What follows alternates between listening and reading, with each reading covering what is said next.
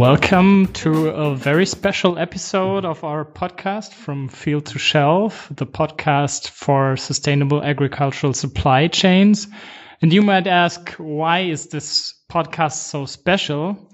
Well, because we have um, Wendy Arenas with us here, who came all the way from Colombia to give us some insights on the Cocoa Forests and Peace Initiative at the uh, annual meeting of the Sustainable Agricultural Supply Chains Initiative, the INA. Hello, Wendy. It is a pleasure to have you here. And before we get into what the Cocoa Forest and Peace Initiative is, uh, maybe you can tell us something about yourself. Thank you, Tilo and Lena, for inviting me to this podcast. I love it. Uh, and it's great to be here in Bonn and have been able to participate in the INA workshop of one year of uh, reflections on how INA is going. And um, let me tell you a little bit about me. I'm not going to say my age, but maybe I will. Who knows? Very soon is going to be my birthday. I'm an anthropologist and political science. I've worked for the last 20 or so years in, in sustainable development, in corporate social responsibility, in, with communities in the Amazon, having uh, dedicated much of my life also to have incidents in public policies uh, in a way an activist, but I'm a true believer of working towards solutions where all different stakeholders sit and work together in order to have sustainable solutions.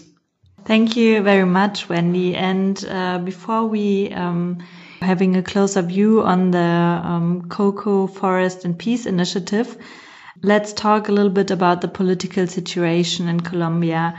The situation was um, dominated by the conflict between the FARC and the government for years. And in 2016, uh, the peace agreement uh, was ratified. And maybe you can tell us a little bit more about the situation and describe um, what changed after 2016. Uh, that's a great question, and it's important to understand uh, the context a little bit. Colombia has lived for the last 60 years uh, internal conflict, what is known as an internal conflict, where people do not agree with the actual government or what the establishment has put into place. And that disagreement came from another peace process that was uh, given through a time in the 1950s called La Violencia, the violence, where the two main parties, the liberal and the conservatives, uh, were fighting together in a very brutal and violent war. And it was also a war between the rural country and the urban country. And it was also a conflict between the more conservative and the more liberal. And as part of the agreement, a, the Liberal Party had some armed forces, let's say, in the countryside, and there was an agreement that wasn't fulfilled completely. And because it wasn't fulfilled, some of those, uh, what they were called, uh, called the armed a group of the Liberal Party decided to create Las FARC. So the FARC is built up or it's born out of an unfulfilled peace agreement. 50 or 50 or 60 years ago. So, um, We've had a recurrent history of unfulfilled peace agreements. So the importance of the peace agreement that was signed in 2016, actually, we celebrated three years of the peace agreement two days ago, was very much supported by the people. The difference in the plebiscite, this government, the government of the President Santo, took a decision that was criticized by some to make it ratified by the people. It had never happened before. And so the ratification of the peace agreement became the antesala, as you say in Spanish, the pre-elections that would take place in 2018 and so it became part of the political agreement and there was a big campaign in order to uh, go against opposing the agreement with the FARC, which was very much one of the political flags or one of the political Eh, banderas of the opposition of El Presidente Santos, and it won only a difference of 50,000 people. The plebiscite was more than 10 million voters. So the difference was really, really small. And immediately after the plebiscite came through, thousands of people came the next day to the streets, and we had a lot of marches through all the country supporting the peace of agreement, which gave support to the government to sit back again in the table. After six years of negotiating, sit down again with the FARC, because with whom do you have to negotiate again? With the FARC, and say, okay, let's listen to those who have led the movement of the no and, and see what they are criticizing and what it is that they they want to change. And there were of course some concessions. Most 90% of the claims were in, introduced into a new agreement that was signed a month later. However there was a big group of opposition against the no that ended up in the elections of last year winning the election the presidential elections. And so in a way the political discussion polarized the peace agreement. But the peace agreement, in my own view, has been the most important thing that has happened in the last 60 years in Colombia. It means the possibility of writing a new history. It means the possibility of getting to areas that the country that have been banned for many, even and for most of the people who live there. So it means a process of reconciling between ourselves. And I think uh, that compromise and particularly the issues related for with the point one of rural development are critical for our country and the future. So for me, uh, supporting the implementation of the peace agreement uh, has been and will be critical for the next 50 years of our country. I have a small additional question because yeah, at the moment there are a lot of demonstration um, going on in Colombia, and I, for myself, I only know what is written in the newspapers, um, and they always talk about the very uh, fragile peace in Colombia. And do you think the actual protest and demonstration are um, are threatening the peace in Colombia? I think the opposite. They're strengthening it because the the protests that are happening has happened in the last week are are symptomatic in, in terms that, of course, actually the last time there was a massive protest was 42 years ago. So signing the peace agreement has given the chance of the opportunity of much a much more profound change in society the young people, the workers, the urban dwellers, citizens, uh, want to go out and start to talk and dialogue like never before had happened. And so I think, on the contrary, it's reinforcing the importance of the peace of agreement because one of the issues that have been put forward in this protest is implement the peace agreement. There's another very important issue is there's been a lot of killings of social leaders in the rural areas where the conflict took place. And the people in the cities are saying, we don't want to tolerate this anymore. We don't want this type of violence in our country. We want to live a different country, a country that the peace agreement has opened the door and the possibility of living. There's also been a manifestations against a the killing of the of the FARC because there has been some recurrent killings. We couldn't say systematic because systematic is a very strong concept, but we could say there have been recurrent killings of the FARC who deposed the arms by other members of the FARC that haven't deposed the arms and has had stayed mainly in illegal activities, illicit activities, cocaine and other criminal activities. So people are saying protect the FARC that have uh, given their arms, uh, have put deposed their arms. So there's also students uh, protesting at the large. This is a student uh, protest that has come together with uh, the unions. Unions in Colombia are very small. Only 10% of our workers are unionized. However, they've had a, a strong movement and they got together with the students but it was a very, very spontaneous manifestation of people wanting to see something different. And I think this is pressuring the structure, the, the, the government to open doors for dialogue and, and have a stronger commitment for the peace agreement it's something that is happening around the world, but in Colombia, of course, it has a special, uh, let's say, light to it, given our signing of the peace agreement. In the end, we all want the peace agreement to be implemented. Who wants to live in a in a country of conflict? And uh, you can't imagine how hopeful it is to be able to travel all around the country, which is beautiful to places you couldn't go before because of the conflict and realize all the things that we've lost, all the things that we don't know about our country, all the potential that these regions have, all the possibilities for peasants there that have been caught in the middle of the conflict. So I think uh, the young people particularly are, are willing, are saying, we're not willing to go back to the old times. Yeah, let's uh, talk a little more about the opportunities you see for rural development in the back with the background of the peace agreement and um, the Cocoa Forests and Peace Initiative itself uh, has has the word peace in it. Um, how do you uh, see those three terms um, that are that are part of this initiative um, working together.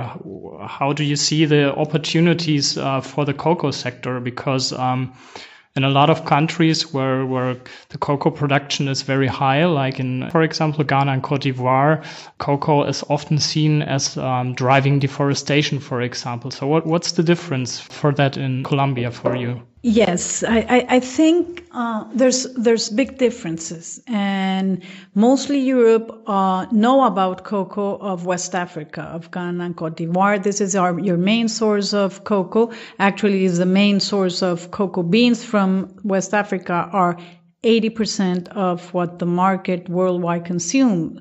Uh, however, cocoa in Latin America and in particular in Colombia hasn't been a driver of deforestation. And this is very important to, to keep in mind. And, and, and I, I say it recurrently in my conversation. I repeat it because that is a big difference between uh, Africa and Latin America and between Cote d'Ivoire, Ghana, and Colombia.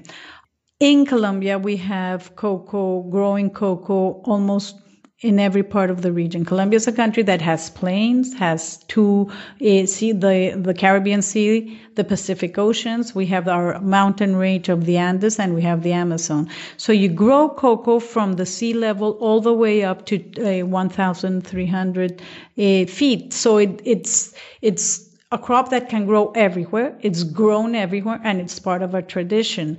Uh, Colombia is one of the biggest consumers of cocoa, and the other difference with West Africa is that uh, Colombia has their own industry. We produce a 190,000 hectares of cocoa, and a almost I would say 90% or more is consumed in Colombia. So we have a very strong national industry, which is also something that is very different from West Africa.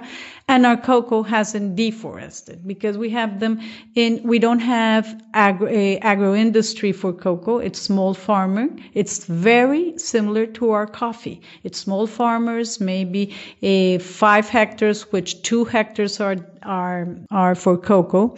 And so when the peace agreement was coming to its final signing, it was maybe in six months that you could see that the peace agreement would be signed.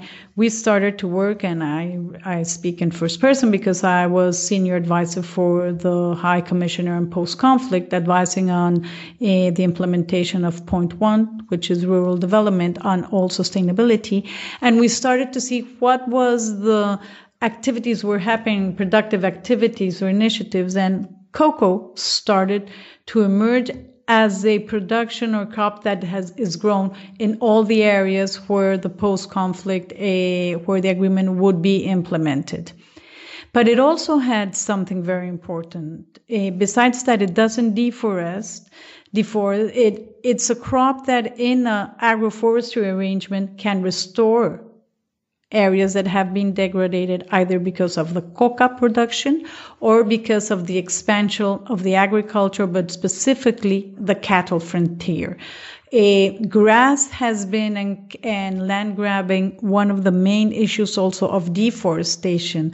And so we started to see that cocoa was an opportunity in arrangements, in agroforestry arrangements, an opportunity to start to close that agricultural frontier I would say, maybe mistaking a little bit, but at, at least 80% of the land used or the, the, the land planning of the areas of post-conflict are forestry in in our since 1959 the amazon region areas of the pacific region areas of the northern part of colombia have been called the forest reserves. So the use of that land is forestry or forestry related activities.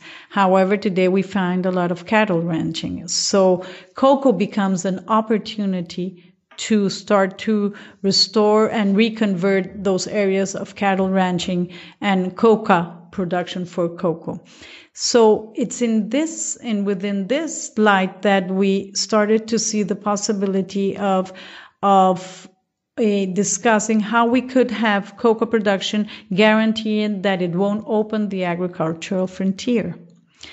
Parallel to that, uh, the World Economic Forum starts an initiative, I think in 2016 or 17 called FOLU for its name in English, which means food and land use. It's a commitment for all the uh, agro industry that produces food in order to commit themselves to have a strategy to uh, guarantee uh, food for the world without changing the use of your land and having more organic a, alternative less waste etc so colombia decides to be one of the deep dive countries of the initiative FOLU and we decided that within the ministry or the high commissioner office of post conflict would be the um, connecting point uh, of that initiative. And it's within FOLU that we start to identify and learn about the Cocoa and Forest Initiative. Initiatives for West Africa and uh, mainly Ghana and Cote d'Ivoire in agreements in uh, multi-stakeholder platforms to agree to stop deforestation and start to promote good practices of uh, of cocoa, not only deforestation but also child labor to abolish child labor in the cocoa productions. So we started to talk with the World Cocoa Foundation if it that we would like to be a country that can show positive impact on the forest and cocoa and not just the negative impact.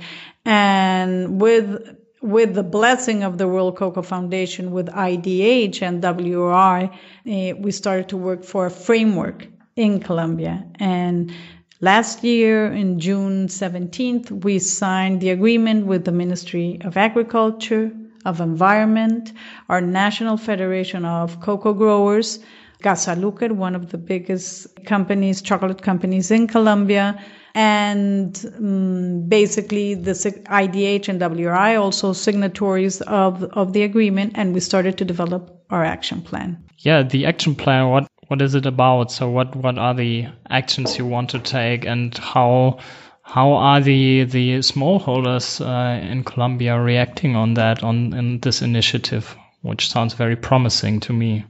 Like everything that you start is promising, mm-hmm. and and then of course you start to get the the challenges and obstacles that you have to overcome, which also makes it interesting.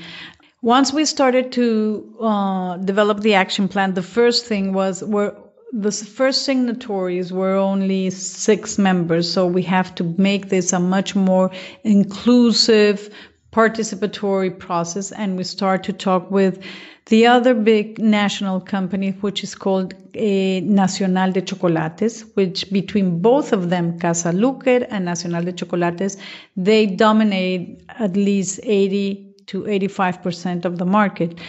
Eh, in Colombia, there's there's the belief, which is actually true, that there's no cocoa bean that goes unsold there is a very dynamic national economy on cocoa. So having the other company on board was very important for us, but also constructing this action plan from the territories with the farmers. So the first thing that we did was go and we did a 5,500 kilometers of drive through all the areas of cocoa around the country, from the mountains to the Pacific, uh, to the Amazon rainforest, to our uh, uh, inlands, our wetlands, if you can call them, our savannas, to learn what was happening in those territories. And it was magnificent everybody feels they are a cocoa farmer.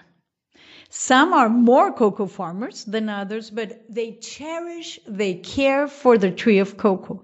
And it means a lot for everyone. We drink hot chocolate in the morning, in the afternoon. It's part of our social, it's like a coffee almost. It's like uh, as having a coffee, but it's more family oriented. It's more in your house. So everybody loves to have a cocoa tree.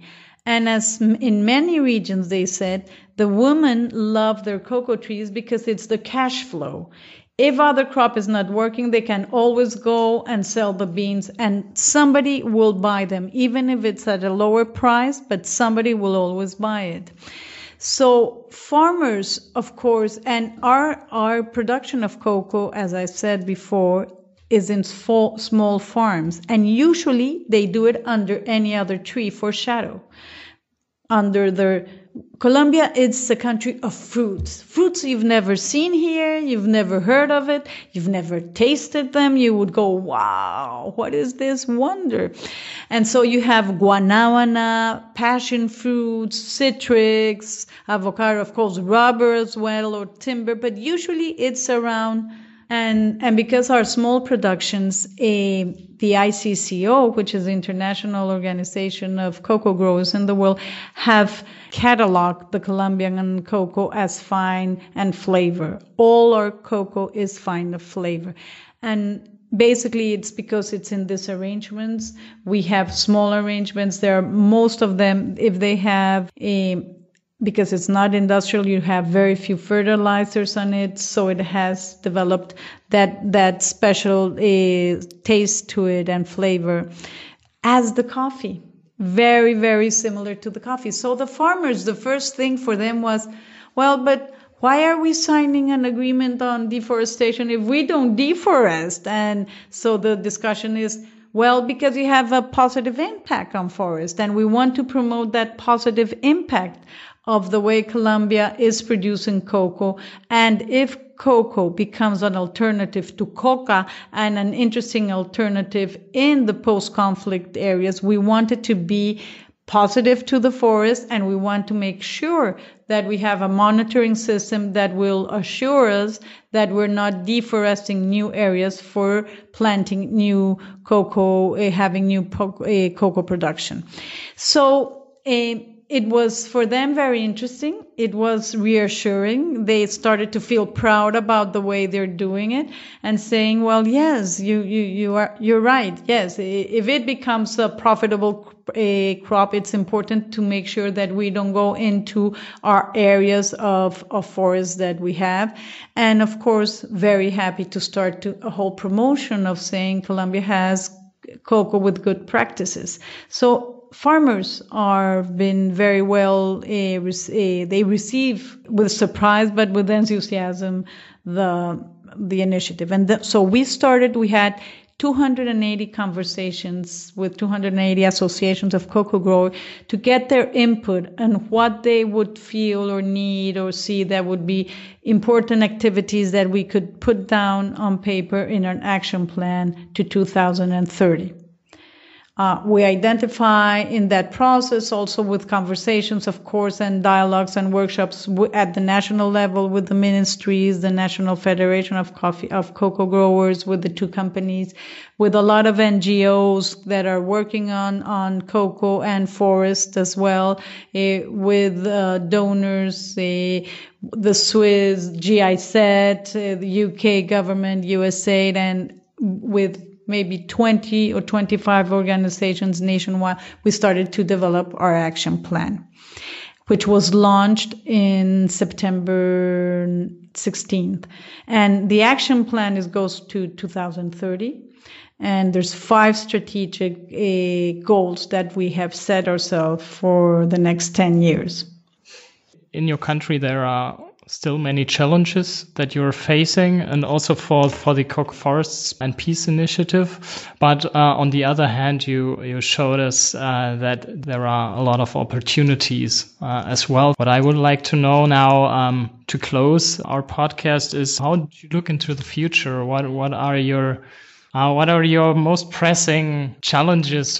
Well, there are many challenges, but if if if I'm absolutely sincere, um, our biggest challenge is to see if the international market reacts positively to Colombian cocoa. Colombia has very small participation in the international market. We only export 6.0.6% of our of the beans of Colombia are part of the international market. If we're going to grow, it has to be it has to be well received in the international market. And that's our biggest challenge. Because imagine opening new expectations to areas and people that have lived for 50 years in conflict. And we put them to, to uh, plant wonderful agroforestry projects with all best practices and the market doesn't respond. We're creating actually new conflicts. And so our biggest challenge, if you ask me, what doesn't make, allow me go to bed uh, in peace? It's that. Are we going to be able to find those buyers abroad that are willing to support the peace process, to buy an extra, to pay an extra price, to uh, go along with partners on equal terms? Which are these farmers, these producers in these areas that are areas that have have lived with conflict for 60 years and don't have probably the competitive advantage of other areas. That's my biggest challenge uh, for the future. Okay, thank you very much, Wendy, for all the insights of the action plan, uh, the insights of the initiative and the background information about the political situation in Colombia. And thanks for your time. We are at the end of our episode. Um, thanks for listening and uh, stay tuned for our next episode, which will go online in two weeks.